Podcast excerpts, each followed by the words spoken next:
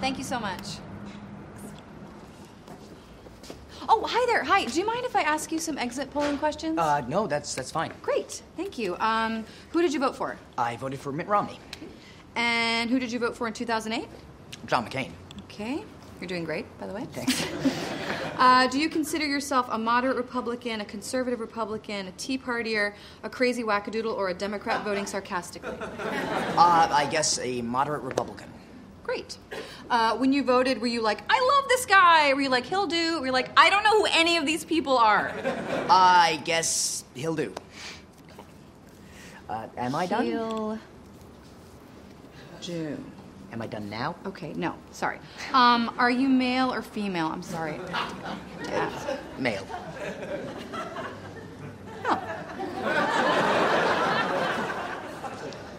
Glad I asked. okay. Which best describes your ethnicity? Are you white? Are you black?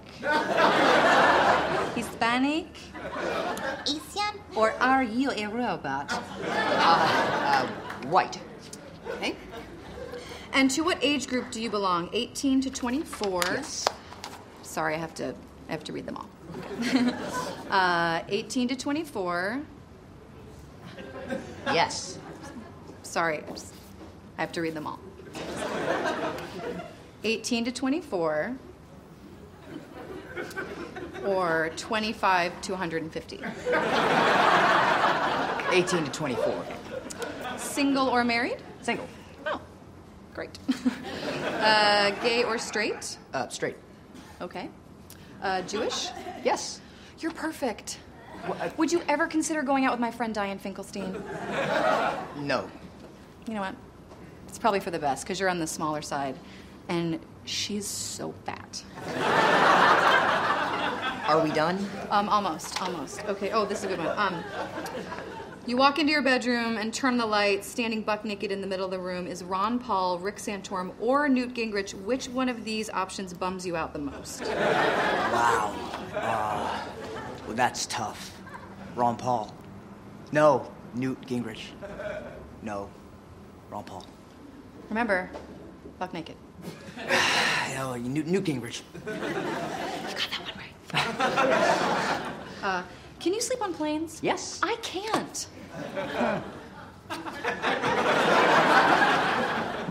Do you like my new laugh? Yeah, it's fine.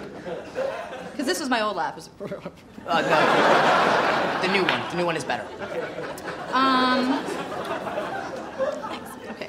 Uh, do you think I could pull off bangs? Uh, I don't know. What would that look like? It would look like that. Yeah, sure. What, what about over one eye? Sure. Do you have a preference? Like which? Uh, I, I don't have a preference. Please. Um, bangs, bangs. Oh, okay, a man who knows what he wants. it would be perfect for Diane. Uh, no. Yes, again, probably for the best. This so is fat. no. She's so fat. This this is no longer about politics. Okay, um, one second. Uh, which candidate quality mattered most in how you voted? Has a vision for the future, honest and trustworthy, stands up for what he believes in. Uh, a vision for the future. All right. Uh, follow up. What do you consider the most likely vision for the future? Monkeys still in cages, monkeys in charge, or no more monkeys? Monkeys in cages. Okay. Follow up to the follow up. Have you seen the new Planet of the Apes? I have not. Okay. Follow up, follow up, follow up. Would you be into this? I bring the Planet of the Apes DVD to your house. You open a bottle of wine. We forget about Fat Diane and see what happens. No, absolutely not. Final question Where do you get off? Goodbye.